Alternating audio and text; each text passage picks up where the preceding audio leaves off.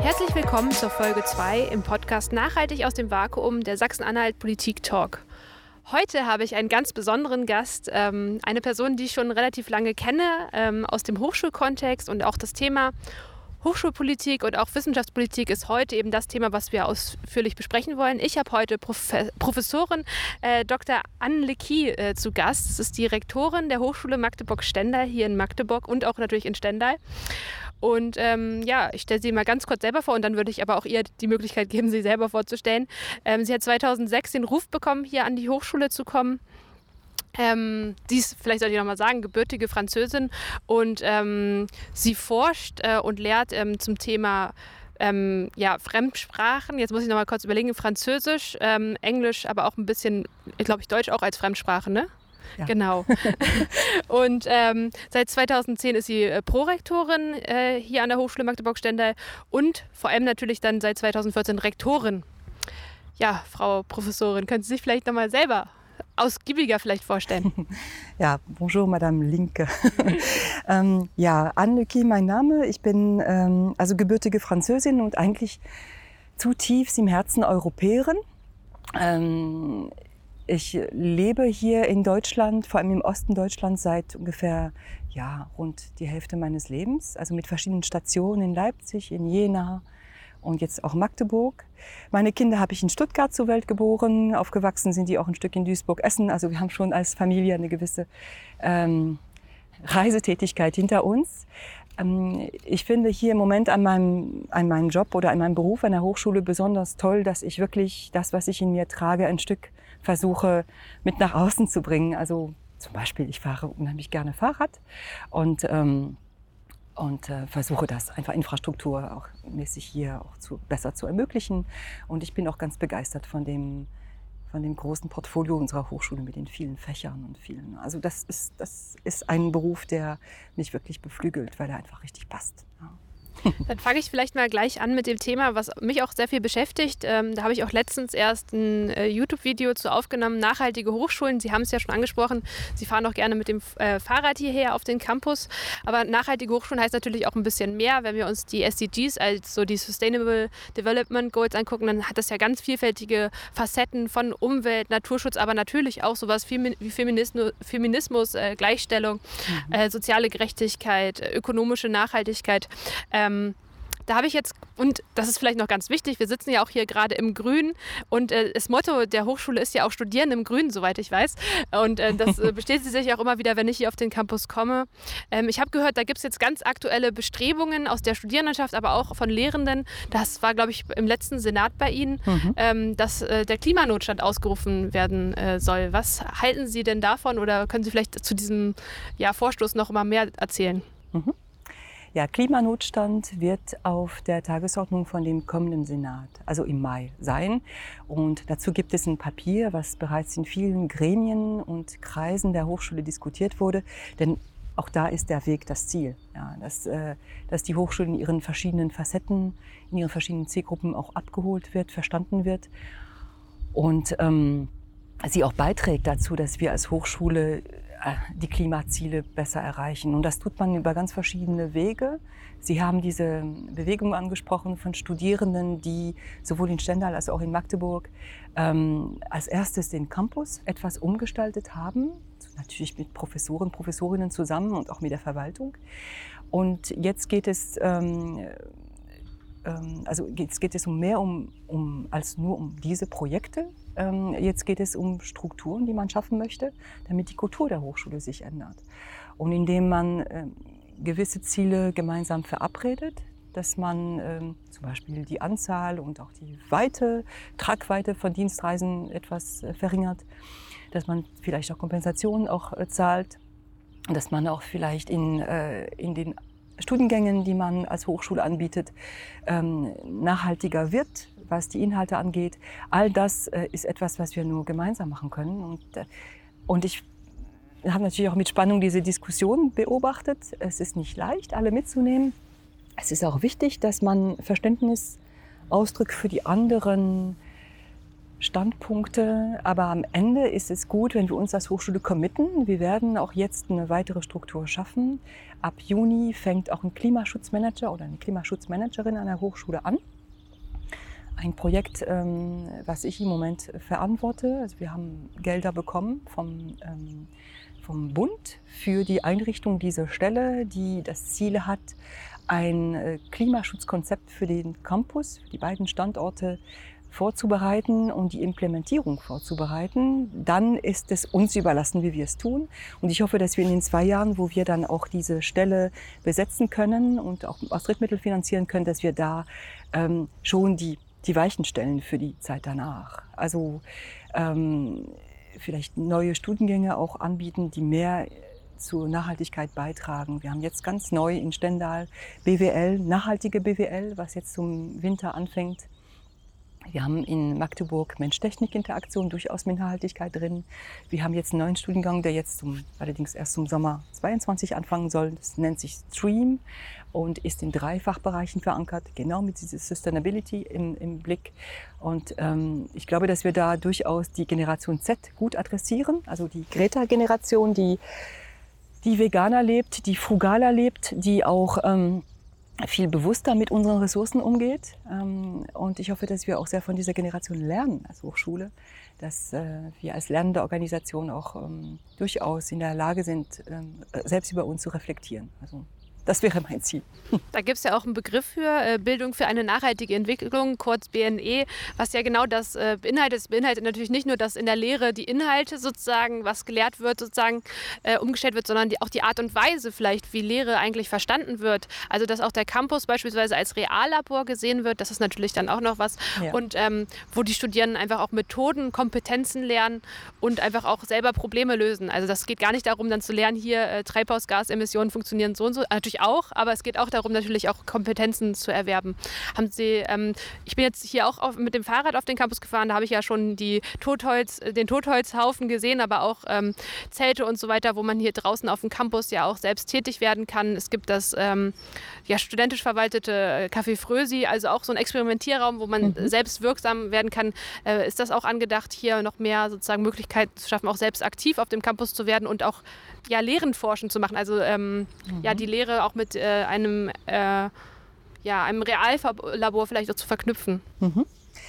Ja, dieser blühende und naturnahe Campus, den wir jetzt immer mehr erleben, an beiden Standorten übrigens, ähm, der ist sowas wie die sichtbare, also die Spitze des Eisbergs, äh, der sich darunter befindet. Und ähm, diese, diese Hochbeete, die Totholzecke, das ist, sind alles, wenn ich das so bezeichnen kann, Grassroot-Bewegungen. Also äh, bottom-up, Projekte, die angeregt worden sind von der Studierendenschaft ähm, und die aufgenommen wurde von der Professorenschaft, Professorinnenschaft. Ähm, als ich hierher kam mit dem Fahrrad, bin ich an unserem äh, neuen Labor vorbeigefahren. Das äh, ist ein Labor über bewährte Erden. Ich habe erst jetzt äh, dank dieses Projekts gelernt, dass es das gibt. Also die Möglichkeit, dass man Abfälle, die aus Bauprojekten resultieren, so gestaltet, damit äh, sie äh, eigentlich die Landschaft bilden in einer bewachsenen Art. Und das wird hier auf dem Campus ausprobiert. Ich habe auch von der Professorin und von dem Professor, die das äh, verantworten, gelernt, dass die Politik da sehr dankbar ist für solche Beispiele, wie man aus Abfällen eigentlich Wertstoffe macht, ganz konkret für die Begrünung der Landschaft. Das hört sich doch schon ähm, sehr spannend an. Jetzt möchte ich vielleicht auch noch mal auf die Professorinnenschaft oder die Mitarbeitendenschaft eingehen. Sie haben es ja auch schon erwähnt, äh, in dem Papier ist auch die Mobilität ein Thema. Mhm. Und Mobilität jetzt im Sinne von einer räumlichen Veränderung. Also wie kommen die Mitarbeitenden, die Studierenden sozusagen zur Hochschule oder wie auch natürlich zu Konferenzen. Das ist natürlich auch ein ganz wichtiger Inhalt, natürlich auch in der Forschung ähm, das, äh, und in der Wissenschaft, dass man natürlich normalerweise auch einen internationalen Austausch hat. Ähm, Gibt es da schon erste Ansätze? Weil in diesem Papier ist das jetzt erstmal so, man möchte das Ziel, das ist zu verringern, aber gibt es da schon erste Ansätze, wie man das dann auch praktisch hinbekommt und da wünschen Sie sich da auch noch Unterstützung vielleicht von der Landes- oder von der Bundespolitik? Ja. Ja, durchaus. Also Unterstützung wäre an einem ganz konkreten Beispiel wünschenswert. Wir ähm, werden in, bei, bei dem Ausrufen des Klimanotstands ähm, das Thema ansprechen, ob wir als Ausgleich für Dienstreisen Zahlungen äh, vornehmen. Und im Moment ist es äh, aufgrund der Gesetzeslage nicht möglich, dass man also umweltverträglichere und auch emissionsarme äh, Dienstreisen befördert, indem man diese Zahlung durchführt. Ich würde mir das wünschen, dass wir die gesetzliche Grundlage da haben. Ich würde mir also wünschen, dass die Politik den Rahmen dafür uns gibt, weil wir sonst diese Maßnahme hier einfach nicht implementieren können, was wir durchaus wollen. Das ist doch schon mal sehr schön zu hören. Jetzt habe ich ein anderes Thema schon angesprochen, diesen internationalen Austausch. Und das hat ja auch ein Schlagwort in der Hochschullandschaft, Internationalisierung, Internationalisierungsstrategie. Jetzt habe ich gesehen, Sie haben damals auch als Prorektorin für Studium und Lehre äh, da auch ein, ein, Projekt zu begleitet ähm, zur Internationalisierung äh, der Hochschulen. Ähm, es ist ja, soweit ich weiß, auch für, für Sachsen-Anhalt durchaus ein sehr wichtiges Thema an den Hochschulen. Ähm, was sind denn da gerade aktuell Ihre ähm, ja, Strateg ihre Strategien, aber auch vielleicht äh, Hürden, die vielleicht jetzt noch da sind? Internationalisierung ist ja nicht nur wichtig, sondern es ist existenziell wichtig für die Hochschule. Existenziell wichtig in, in mehreren Hinsichten. Ähm, Internationalisierung bedeutet, dass wir mehr Studierenden aus dem Ausland aufnehmen müssen. Im Moment sind unsere Studierendenzahl stabil, Tendenz sinkend dem muss man mit offenen Augen begegnen, diesem Problem. Das bedeutet, dass wir als Hochschule, übrigens, da sind wir nicht allein in diesem Boot, sondern eigentlich alle Hochschulen im Osten, mit Ausnahmen von einigen großen Metropolen wie Berlin oder Leipzig, die mit diesem Problem nichts zu kämpfen haben. Ansonsten haben alle Hochschulen im Osten ein, ein Studierendenzahlenproblem. Und diesem Problem kann man nur adressieren, wenn man sich öffnet und ganz gezielt Studierenden aus dem Ausland anzieht, ohne dass man zu Ghettobildung führt. Also ähm, ich habe es auch schon oft in den Gremien hier gesagt und ich wiederhole das heute gern noch einmal. Das Ziel ist nicht, dass wir ganze Studiengänge voller Kohorten von beispielsweise Chinesen oder Indern oder äh, Pakistanis haben. Ich glaube, es ist viel besser, wenn wir es da eine gute Durchmischung hinbekommen. Also eine, eine Weltoffenheit, die sich auch durch eine, ähm, eine große Diversität auszeichnet. Das heißt, wir müssen Studiengänge anbieten im Bachelor und im Master. Beide Bereiche sind wichtig, die auf Englisch sind die sicherlich auch einen Teil Deutsch beinhalten, aber hauptsächlich auf Englisch sind, damit wir diese Zielgruppen anziehen können und die interessante Themen anbieten. So, das ist jetzt Aufgabe der Hochschule. Wir sind auf diesem Weg. Ähm, das predige ich jetzt seit ja, gefühlt schon 15 Jahren. Ähm, ich sehe aber schon erste Ergebnisse.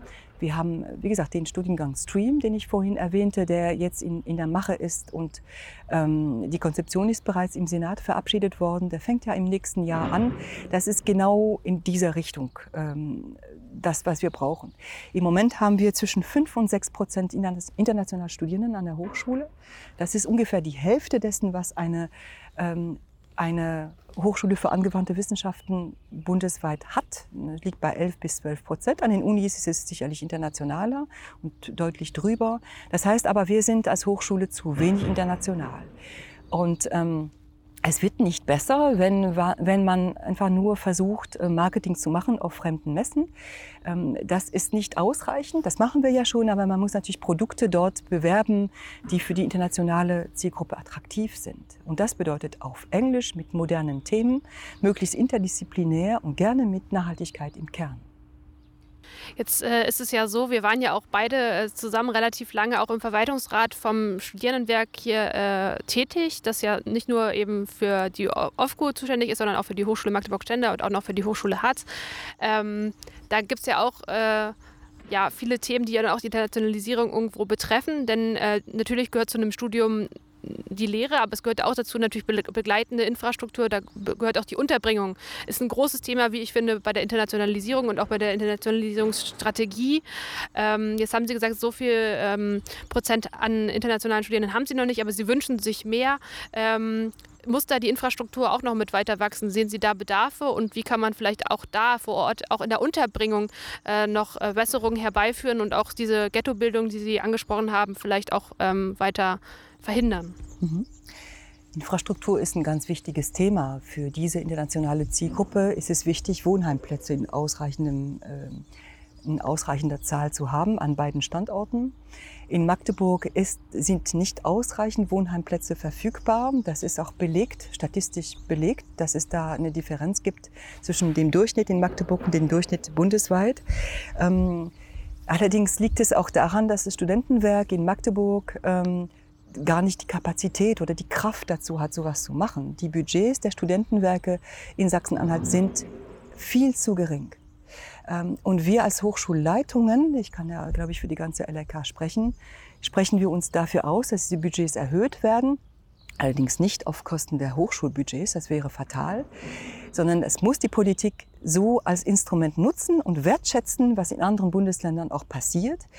Und ähm, ein zweiter Wunsch diesbezüglich wäre, dass man diese beiden Studentenwerke, die jeweils eigentlich zu klein sind, um ihre Aufgaben professionell und, und äh, mit viel Synergie durchzuführen, dass man sie vereint, dass man sie fusionieren lässt.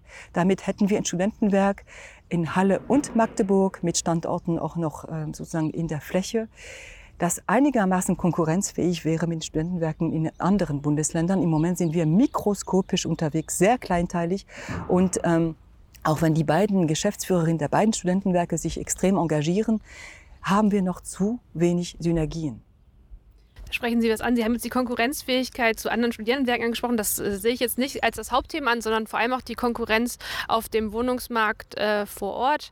Ähm, in allen Hochschulstandorten ist es, glaube ich, durchaus äh, auch ähm, problematisch zu sehen, dass, äh, also ich kann jetzt auch aus meiner Stadtratstätigkeit erzählen, wir äh, erlauben oder genehmigen gerade Unmengen an Studierendenwohnen äh, auf dem privaten Sektor.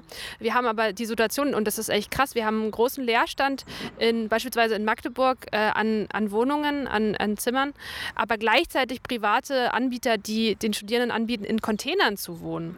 Und das, also finde ich total grotesk. Und Sie haben ja schon angesprochen, es braucht mehr Wohnheimplätze. Da habe ich äh, in, das, in den Wahlprogrammentwurf geschrieben, wir brauchen ein Wohnheimprogramm, ähm, wo wir jetzt wirklich dann die Wohnheimplätze erhöhen, sowohl für die Auszubildenden, aber vor allem auch für die Studierenden natürlich, um auch der Internationalisierung zu begegnen. Und bei, und bei mir jetzt, was ich da formuliert, ist die Besondere halt auch, dass man es mit nachhaltigen Kriterien Kriterien verknüpft. Das heißt, wenn wir jetzt schon neu bauen, und das wird ja sicherlich ein Neubau werden. Man kann natürlich auch noch mal einige Wohnheime sanieren. Ist auch nötig auf jeden Fall, wenn man sich die anschaut, ähm, dass man gleich auf die nachhaltigen Kriterien auch beim, also beim nicht Hochschulbau, beim Hochschulbau ist natürlich auch ein wichtiges Thema, aber auch beim äh, Wohnheimbau natürlich achtet. Ähm, das nur noch mal als Information, dass äh, ich vor allem an dem Thema auch auf jeden Fall schon dran bin.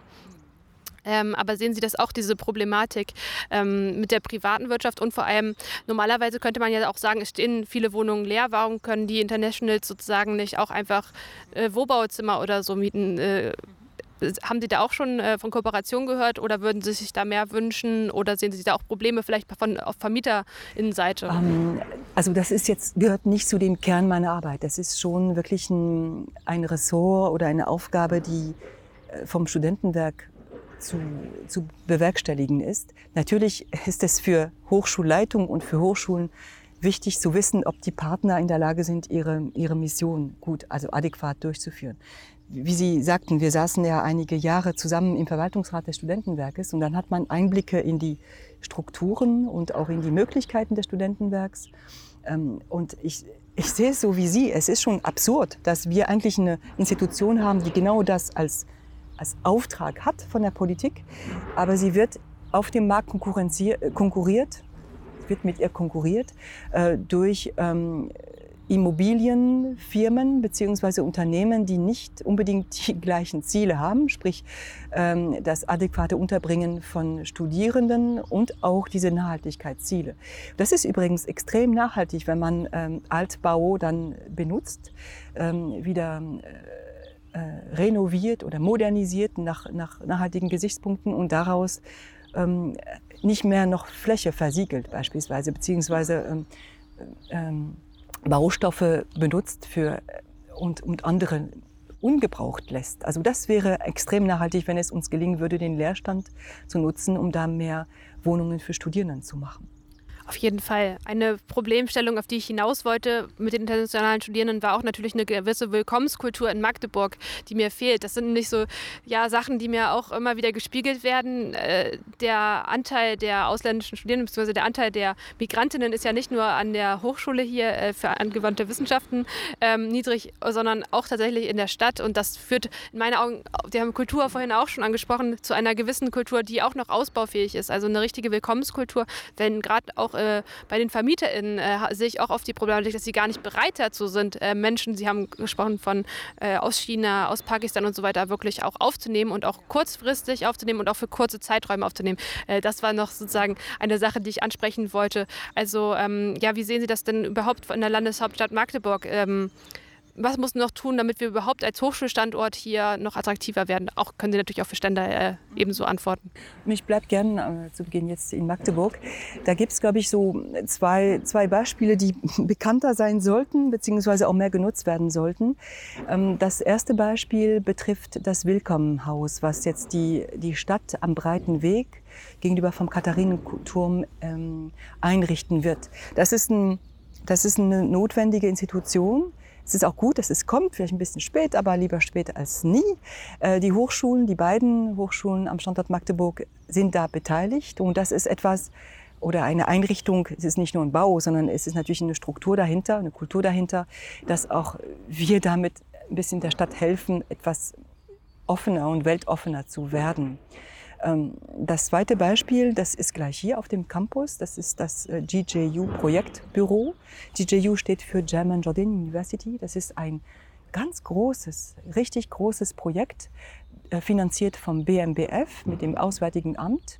Ähm, ein Projekt für die Internationalisierung der Fachhochschulen, ganz konkret für die Einrichtung und die, ähm, die Durchführung einer staatlichen Hochschule in Amman eine Hochschule, die nach dem Fachhochschulmodell funktioniert, die jetzt um die 5000 Studierenden hat.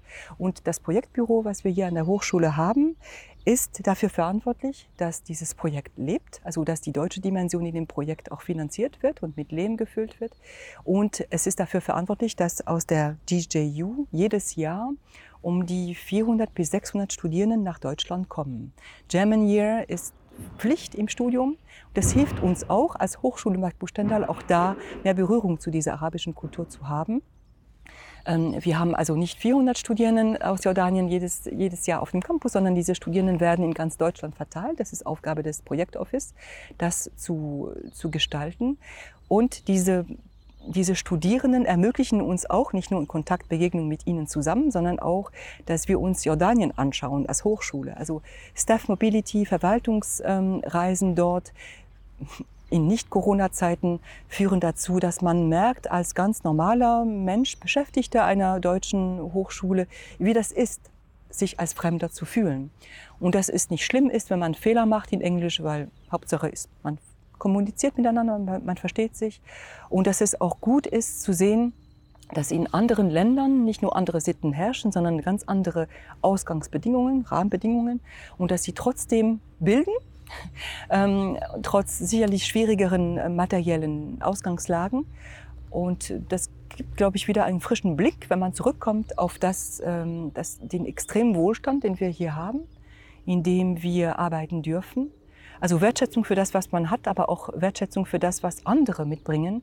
Also das ist alles eigentlich eine Schule des Lebens. Und ähm, dass man reist, ist noch keine Garantie dafür, dass man die andere Kultur kennenlernt, weil Reisen mit ähm, Closed ähm, äh, Gate Communities, da äh, all inclusive und wenig Kontakt mit der Lokalbevölkerung ist es natürlich nicht sehr förderlich für die Weltoffenheit. Viel besser ist es, wenn man wirklich Kontakt zu der normalen Bevölkerung dort vor Ort hat. Und das ist etwas, was dieses DJU-Projekt uns ermöglicht. Übrigens auch für die Stadt. Das hört sich doch schon sehr gut an und das zeigt auch nochmal auch Ihre internationale Perspektive auf. Ich habe jetzt gesehen, äh, Sie bewerben sich tatsächlich auch bei der European University Association äh, für das Board, also da auch äh, auf wirklich europäischer Ebene sozusagen auch die Hochschulen. Das ist ein, so habe ich das gelesen, ein Verein, eine ja, Vereinigung, die die Hochschulen und auch die Hochschulrektorenkonferenzen sozusagen auf europäischer Ebene vernetzt, aber natürlich auch eine gewisse Lobby, glaube ich, auch darstellt. Ähm, ja, wie kamst du dieser Bewerbung? Auch ganz äh, Zufall, ganz zufällig. Ich bin vom Herrn Alt, das ist der Präsident der Hochschulrektorenkonferenz in Deutschland, angesprochen worden, ob ich mir vorstellen könnte, dort zu kandidieren. Dieses Board besteht aus ähm, neun Mitgliedern und davon sind jetzt drei neue, ähm, also drei Sitze neu zu vergeben. Dafür gibt es sechs Kandidaten, Kandidatinnen, zwei Frauen sind darunter und Deutschland hat bis jetzt keinen Platz in diesem Board. Das ist schon ein bisschen absurd oder man wundert sich, warum es so ist. Und ich hoffe, dass es ab dem 30. April, dann ist die Wahl, ähm, dass Deutschland wieder einen Sitz hat in diesem Board. Und mit meiner Person hätte man sogar gleich, glaube ich, auch eine gewisse internationale Dimension. Ähm, nicht nur mehrere Sprachen, sondern auch sicherlich eine Sichtweise auf Frankreich und äh, auch vielleicht auf das europäische System, was bis jetzt nicht da ist. Interessant ist, dass er Alt eine Vertreterin von einer HAW, also Hochschule für angewandte Wissenschaft, angesprochen hat. Das ist auch, glaube ich, für unseren Hochschultyp eine gewisse Anerkennung. Ich hoffe, dass ich natürlich die Stimmen der Universitäten dann bekomme. Ähm, ich gehe davon aus, dass es auch klappt. Und ähm, mein Auftrag wird dort sein, wenn ich dann gewählt werde, nicht nur die Stimmen der Hochschulen zu sein, sondern die Stimmen der deutschen Hochschulen für angewandte Wissenschaft auch laut zu tragen in Brüssel, so laut wie es nur geht. Das wäre auch genau meine Frage gewesen, ähm, weil ich finde das auch sehr besonders und äh, auch bemerkenswert, äh, genau, ähm, damit auch die Hochschulen für angewandte Wissenschaften eine Stimme erhalten. Ich glaube, das ist ganz äh, wichtig. Die werden ja doch immer wieder ein bisschen vergessen und ich bin auch sehr froh, dass wir mit, dem, äh, mit der Novellierung des Landeshochschulgesetzes auch dieses, den Terminus Hochschulen sozusagen auch nochmal als wirklich gleichwertig ähm, dort eingeführt haben. Das ist mir persönlich auch ein, ein großes Anliegen. Aber jetzt würde ich nochmal auf ein Thema kommen. Sie haben Corona-konform, Corona auch schon ein bisschen erwähnt. Ja, wie ist ist das denn jetzt hier mit Corona äh, an der Hochschule? Also nicht die Fälle, sondern ich meine so generell, wie Sie damit umgehen. Und ähm, gerade auch, mich würde interessieren, die Studierenden, ähm, ja, wie da die Situation ist und was Sie da für ähm, Maßnahmen sehen oder sich auch vielleicht noch wünschen von der Politik. Ähm, ja, dass es ähm, die Situation sich vielleicht hier ein bisschen angenehmer oder besser gestalten lassen kann. Die Situation ist, ist angespannt. Ich würde sie so bezeichnen. Wir haben jetzt bereits zwei Corona-Semester, reine Online-Semester hinter uns mit ein kleinen bisschen Präsenz, aber wirklich nur in Ausnahmesituationen.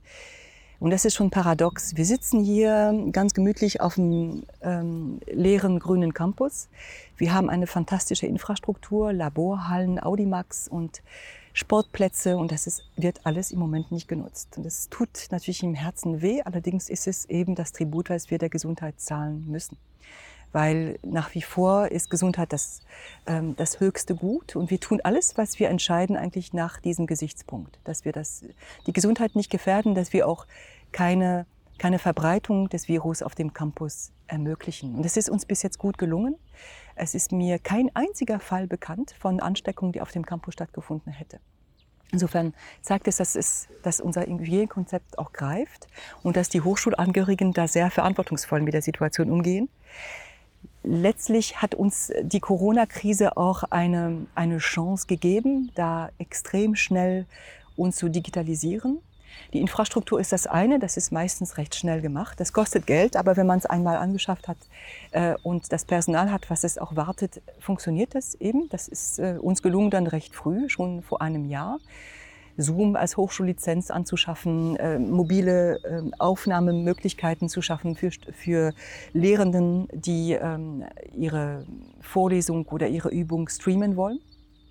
Was aber jetzt länger dauert, und das ist ganz normal, ist ähm, die digitale ähm, die digitalen Formate in Lehren und Prüfen. Denn man lehrt, man lernt, man unterrichtet und man prüft digital anders als in Präsenz. Es braucht viel mehr Betreuung, weil diese Zufallsbegegnungen, die man sonst hat, oder die, den, den leichten Gang in, in die Sprechstunde eines Professors, einer Professorin, sind dann eben online nicht so einfach möglich. Und das braucht Kraft auf, auf beiden Seiten, sowohl bei den Lehrenden als bei den Lernenden, um die Beziehung aufrechtzuerhalten, die man ja hatte, beziehungsweise die aufzubauen, die man noch nicht hat, wenn man im ersten Semester online beginnt. Insofern wünsche ich mir, dass diese Herausforderung auch ähm, bald weniger wird, dass wir bald mit dem guten Wetter uns mehr begegnen können auf dem Campus, gehen gern auch Outdoor-Vorlesungen, Outdoor-Übungen und dass wir die digitalen Formate, die wir gelernt haben, also bei den Prüfungen, Take-Home-Examen und solche ganz neuen Sachen für uns, dass man das auch routinierter anwendet ähm, und dass sowohl die Lehrenden als die Lernenden dann diese Angst weniger haben, vielleicht auch Fehler zu machen oder zu scheitern. Wir haben die Digitalisierung der Hochschulen jetzt schon angesprochen. Ähm, wird davon auch noch was äh, sozusagen bleiben? Selbst nach Corona hat man jetzt gemerkt, okay, man kann, man muss nicht jede Konferenz mitnehmen, sozusagen, ähm, ja, man kann auch so gut Kontakt halten. Äh, Videokonferenzen sind auch vielleicht, ersetzt auch vielleicht jede zweite oder jede dritte Dienstreise oder auch äh, in der Lehre sozusagen so ein Aufzeichnen der äh, Vorlesung ist vielleicht auch ganz gut und das einfach in Moodle zu haben. Also nehmen Sie da auch was mit für die Zeit nach Corona, die wir hoffentlich bald haben. Ja, natürlich. Das ist grandios. Also wenn man die, ähm, die Mühe der Ebene verlässt, dann merkt man, wir haben in einem Jahr unglaublich, einen unglaublichen Sprung gemacht. Ähm, wir hatten Anfang des Jahres, im Januar 2020, hatten wir im Senat eine Strategie verabschiedet mit Nachhaltigkeit und auch mit Digitalisierung von Studiengängen und so weiter, hatten uns ein Ziel vorgenommen. Dieses Ziel haben wir jetzt fast erreicht. Ja. Und das Ziel war für die nächsten fünf Jahre gültig und das haben wir innerhalb von einem Jahr notgedrungen im Schnelltempo erreicht. Und ich hoffe sehr, dass wir daraus für die Zeit nach Corona, die anders sein wird als die Zeit vor Corona, äh, etwas beibehalten. Und das gilt sowohl für die Studierenden, für die Studiengangsinhalten, für die Formate, als auch für die Art und Weise, wie wir arbeiten an der Hochschule. Also ich glaube, dass Homeoffice sich auch in der Verwaltung durchsetzen wird. Das ist eine Möglichkeit. Rotierend bitte. Also ich glaube nicht, dass jemand sich ähm, kontinuierlich im Homeoffice wohlfühlt. Das sollte eine Möglichkeit sein, die rolliert, die, die rotiert. Und dass wir Prozesse viel mehr digitalisieren müssen. Das war uns vor Corona klar. Äh, das ist jetzt mehr denn je eine Notwendigkeit. Dass wir auch nicht jede Dienstreise mitnehmen müssen, das tut mir als Rektorin im Moment enorm gut. Also wirklich, äh, dass ich merke, es lässt sich eine Menge auch digital machen. Mm, weniger Reisen, auf das Reisen nicht ganz verzichten, weil Reisen das Einzige ist, was wirklich persönliche Begegnungen ermöglicht. Wenn man äh, ins Ausland oder auch in andere Gegenden reisen muss, ist es klar. Aber äh, dass wir ähm, auch vielleicht mehr auf die Rahmenbedingungen jetzt auch achten. Also in, den, in der Krise sind für die Studierenden auch die, die Nebenjobs oft weggefallen. Das ähm, wurde uns als Hochschule klar, dass wir darauf reagieren müssen, dass wir nicht warten können, bis das Land oder die Politik ähm, da Fonds einrichten. Wir haben das gemacht mit einer sehr großzügigen Hilfe vom Stura, vom Studierendenrat. Und jetzt sind wir ähm, bei unserem Nothilfefonds so weit, dass wir sagen können, wir starten jetzt in die dritte ähm, Verteilungsrunde. Die Studierenden, die ähm, wenig Geld auf dem Konto haben, oder die keinen Nebenjob wiedergefunden haben, können sich bewerben. Sie bekommen, wenn sie auch äh, ausgewählt werden, 450 Euro einmalig. Ähm, das ist vielleicht nicht viel, aber ist auf jeden Fall besser, als ähm, auf, ähm, darauf verzichten zu müssen. Und das ist auch, glaube ich, eine Geste, die wir als Hochschule machen, zusammen, zusammen mit dem Stura. Es sind weniger Partys jetzt möglich, es sind weniger äh, Events und Feste auf dem Campus möglich. Und deshalb gibt der Stura und die großzügigen Spendern, äh, die von außen kommen, die Möglichkeit, dass man dieses Geld direkt der Studierendenschaft, die es braucht, auch zugute kommen lässt. Jetzt haben Sie das Thema von alleine schon angesprochen. Das wollte ich auch schon ansprechen mit den Nebenjobs, äh, weil es wirklich tatsächlich ein großes Problem ist. Aber es ist ja nicht nur sozusagen das Geld, was den Studierenden fehlt, sondern vor allem auch ähm, ja, gerade die Erstsemester Studierenden haben ja gar keinen, also diesen sozialen Kontakt. Also das haben sie jetzt schon mit den Festen und Partys angesprochen, aber es ist natürlich auch viel mehr, das sind Lerngruppen und so weiter. Äh, sehen Sie da auch schon Probleme in diesem sozialen ähm, ja, Kontakt oder auch ähm, Austausch für Lerngruppen und so weiter? Ähm, haben Sie da auch schon Konzepte, wie man das vielleicht äh, noch besser verbessern kann oder Wünsche an die Politik? Ja, es wird mir aus lehrenden äh, Kreisen zugetragen, dass ähm, die Situation für einige Studierenden dramatisch ist. Die Studierenden ähm, haben mit psychischen Ängsten und Labilität zu kämpfen, wenn die ganze Struktur, an der sie gewohnt waren, plötzlich auseinanderfällt und das eben über mehrere Monate, sogar über mehrere Semester anhält. Und die Lehrenden äh, sind oft rutschen oft in eine Rolle, in der sie eigentlich gar nicht zu Hause sind, für die sie auch nicht ausgebildet sind. Die Rolle eines psychosozialen Beraters oder einer psychosozialen Beraterin. Dass Lehrenden Vertrauenspersonen sind, das ist natürlich klar in ihrer Rolle, aber sie sollten auch dann ähm, verweisen können auf die Angebote der psychosozialen Beratungsstelle. Das ist auch da wieder eine Aufgabe des Studierendenwerkes. An beiden Standorten haben wir ein Angebot ähm, vorhanden, vorhanden, vorrätig, allerdings glaube ich nicht in ausreichendem Maße. Und es könnte sicherlich mehr sein. Da sollte die Politik die Weichen stellen, dass die Studierendenwerke dieses Angebot ähm, erweitern können. Und sie sollten uns auch als Hochschule die Möglichkeit geben, die Absolventen, Absolventinnen auch äh, auszubilden, die die psychosozialen Beratungsstellen brauchen. Da wäre ich schon beim Thema psychosozialen Beratungsstelle und Psychotherapeutengesetz. Das ist 2020 ein, ein Einschnitt gewesen, kaum beachtet von der äh, allgemeinen Öffentlichkeit, aber für uns eine, eine große Zäsur. 2020 ist die, das Psychotherapeutengesetz novelliert worden mit ähm, einem äh, einstandenen äh, äh, Novum, dass zukünftig die Ausbildung von Psychotherapeuten, Psychotherapeutinnen ausschließlich von Universitäten äh, zu bewerkstelligen ist. Das bedeutet ganz konkret für den Standort Stendal, dass er draußen ist.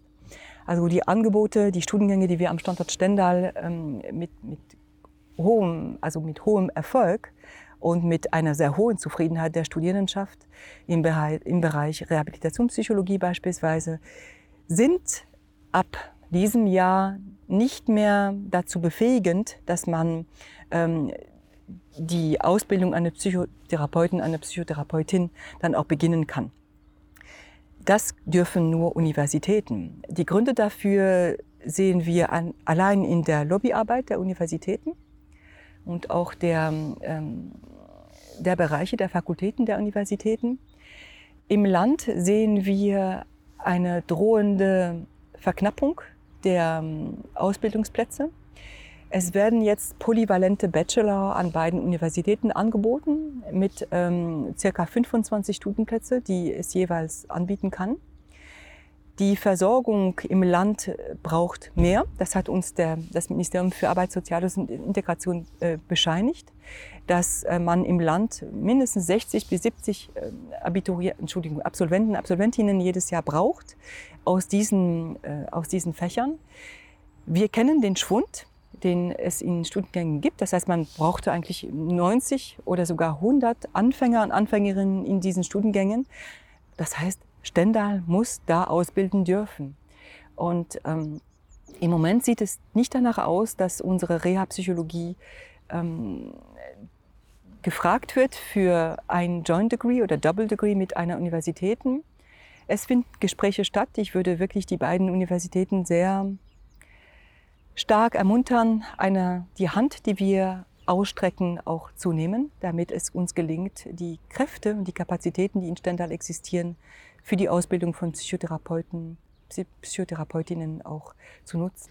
Ja, vielen Dank für den Hinweis. Also generell zur psychosozialen Beratung der Studierendenwerke. Die Grundfinanzierung ist ja, wir haben das eben schon beim Wohnheimbau angesprochen, aber natürlich da auch ganz großes Thema, dass es aufgestockt werden ist, ist auch ganz klares Thema und steht auch im äh, Wahlprogrammentwurf drin. Psychotherapeutinnen-Ausbildung steht auch mit drin. Ich werde aber nochmal genauer jetzt dafür sorgen, dass äh, das natürlich auch mit drin steht, dass das auch an Hochschulen äh, möglich sein soll und dass wir darauf hinwirken. Ähm, das ist, kann ich Ihnen sozusagen versprechen. Das ist ein großes Anliegen natürlich und der Mangel, der besteht und es wird auch nicht weniger tatsächlich in unserer Gesellschaft, die sich ja viel weiterentwickelt, viel digitalisiert, aber das Problem oder die, ja, das, das Phänomen der, äh, ja, der Depression, Burnout und so, das wird nicht unbedingt weniger. Deswegen ist das Thema natürlich aktuell wie nie. Jetzt würde ich Sie fragen, mein Fragenkatalog hat sich so ein bisschen erschöpft. Obwohl, nee, doch, jetzt fällt mir doch noch eine Frage ein. Ähm, und zwar hm, finde ich schon auch noch mal interessant, doch noch mal auf das Thema zu gehen, wie Hochschulstandorte attraktiver gemacht werden können für auch Studierende, nicht nur aus dem Ausland ähm, und internationalen Raum, sondern natürlich auch aus den anderen Bundesländern. Ähm, welche, sage ich mal, parallelen Infrastrukturen sollten denn noch gestärkt gestärkt werden. Wenn ich jetzt zum Beispiel an das Schauwerk denke oder das Intakt, das sind ja auch studentische Läden, Third Mission sozusagen auch in die Stadt, die Gesellschaft wirken und natürlich auch beleben die Innenstadt. Es ist, sind Kneipenviertel und so weiter. Fallen Ihnen da noch weitere Sachen ein, die sich wünschen würden, ähm, was hier noch ähm, ja, an den beiden Standorten in Stendal und Magdeburg getan werden muss, damit die Attraktivität noch weiter steigt? Ja, danke für die Frage. Das ist natürlich ein, ein Geschenk. Ähm, Sie haben das Thema Third Mission angesprochen, also diese, die Ausstrahlung, die von der Hochschule in die Stadt geht, damit ähm, die Stadt auch studierendenfreundlicher und auch weltoffener wird. Schauwerk ist ein sehr gutes Beispiel, ähm, geleistet durch unser Institut für Industrie, Industrial Design mit regelmäßigen äh, wechselnden Ausstellungen und vor allem so eine Plattform, damit die Bevölkerung sich austauscht. Und ich glaube, wenn wir als Hochschule so dieses, dieses Profil oder diese, diese Fähigkeit hineintragen können, dann ist es das. Also Platz für Bürgerdialog, Platz für den Austausch der Zivilgesellschaft schaffen, für die Jüngeren, für die Älteren. Und dazu können eigentlich viele Fachbereiche und Studiengänge der Hochschule Marburg-Stendal beitragen. Journalismus ist ein gutes Beispiel, das tun die Kollegen und Kolleginnen bereits. Aber auch die Ingenieure, Ingenieurinnen können, ähm, weil sie interdisziplinäre Dinge angehen, auch besser erklären, wie Forschung funktioniert und auch Ideen aufgreifen aus der Bevölkerung. Ich hätte noch einen Wunsch, der vielleicht ganz speziell für, den Standort Stendal gilt. Äh, dort ist ein großes Projekt am Laufen, das Projekt INBIST, inklusive Bildung in Sachsen-Anhalt. Inklusive Bildung, Inklusion an Hochschulen ist ein Thema auch, was uns alle bereichert. Wenn wir in der Lage sind, die besonderen Bedürfnisse von Menschen mit Behinderung, Beeinträchtigung zu berücksichtigen, dann erweitern wir unser Horizont. Und dort äh, ist dieses Projekt Inbist von Kollegen Morfeld, Matthias Morfeld mit äh, Wiebke Brettschneider am, am Laufen. In diesem Projekt befähigen wir uns, befähigen wir fünf bis sechs Azubis, die alle äh, Beeinträchtigungen haben, ihr Leben in die Hand zu nehmen und Fachberater für Inklusion zu werden. Also dieser Peer-Ansatz oder diese Selbsthilfe, ich berichte selbst äh, über das, was mir gut tut und womit ich auch mein Leben besser meistern kann. Alles hochprofessionell ähm, mit einem Studiengang, den Sie absolvieren. Und wir hoffen sehr, dass Sie inklusive Bildung ähm, eigentlich die ganze Gesellschaft hier auch beflügelt und bereichert, weil es auch für die Unternehmen ein Problem ist. Äh, wie integrieren wir diese Menschen mit Beeinträchtigung besser in, das, in, in unseren Alltag und wie lernen wir uns aus diesen speziellen Bedürfnissen? Das ist ein Problem für die Gesellschaft, was natürlich die Hochschule und auch die Stadt sehr angeht. Alles klar, nee, das nehme ich gerne mit. Ähm, ich finde auch einfach, ähm, dass auch, ja, gerade was ich angesprochen mit dem Kneipenviertel, dass da auch, das auch ein Ansatz ist, natürlich auch für Stendal. Da kann auch noch, äh, glaube ich, ich weiß, da gibt es auch Infrastruktur, aber da kann auch noch natürlich mehr passieren, ähm, damit sozusagen auch die neben dem Studium noch äh, ein soziales Leben ähm, stattfinden kann. Und das ist was, was, glaube ich, viel zu wenig ähm, Berücksichtigung findet. Aber hier ist natürlich auf dem Campus schon gute Ansätze. Ich habe das Café Frösi ja schon angesprochen und so weiter. Das ja, muss natürlich auch noch bis in die Innenstadt sozusagen wirken, aber das bin ich auch guter Dinge. Hätten Sie sonst noch was auf dem Herzen, was Sie mir gerne mitgeben wollen würden oder was wir diskutieren können? Ich würde mich freuen, wenn es äh, zwischen Stadt und Hochschule vielleicht regelmäßigere Treffen gibt. Also es ist mit Corona wirklich auch schwer, ähm, das, was man sonst bei, bei Events, ähm, wo man in Präsenz auch Smalltalk machen kann, ähm, fortzuführen. Also im nächsten Jahr stehen ja die, ähm, die OB-Wahlen an in der Stadt. Ähm, und ich glaube, dass es gut wäre, im Vorfeld vielleicht mit den Kandidaten, Kandidatinnen, die es ja ge hoffentlich geben wird, plural, ähm, sich Gedanken zu machen über eine verbesserte, intensivere Kooperation zwischen Hochschule und Stadt wohl wissen, dass wir als Hochschule zwar ein bisschen abseits sind, räumlich gesehen, geografisch gesehen, aber eigentlich total mittendrin sind bei den Themen, die die Stadt angeht. Ähm, ich denke an Hasselbachplatz, dieses Problem äh, oder Neustadt ähm, mit, mit, den, ähm, mit den Ghettos, die es dort gibt. Das ist ein Problem oder Problemstellungen, Herausforderungen der Stadt, die wir mit Hochschulmitteln auch ein Stück besser begegnen können, glaube ich. Das glaube ich auch. Und ich finde auch eine Kooperation zwischen den Hochschulen und der Stadt äh, über die lange äh, Nacht der Wissenschaft hinaus wäre auch angebracht, weil das ist manchmal der, den Eindruck, den ich gewinne, dass das so mit das Einzige ist, äh, was da in diesem äh, Bereich getan wird. Vielleicht sehe ich das nicht alles, vielleicht passiert da mehr, aber ich denke auch, ähm, wir sollten sowohl im Dialog ähm, bleiben und den auch auf jeden Fall verstärken, aber natürlich auch von der, von der Forschung, von der Lehre ja von diesem Problemlösungsgedanken der Hochschulen auch, ähm, ja, auch profitieren, vielleicht auch mehr als Stadt und als Land ähm, und die, da die, ähm, sozusagen die Reallabore mehr schaffen und auch Hochschulen und Wissenschaft sichtbarer auch machen in, äh, in, in Städten, aber natürlich auch im ländlichen Bereich. Ich glaube, das ist ein ganz äh, wichtiges Thema. Ja, haben Sie sonst noch was auf dem Herzen? Oder war es das vielleicht? Ich wünsche Ihnen alles Gute.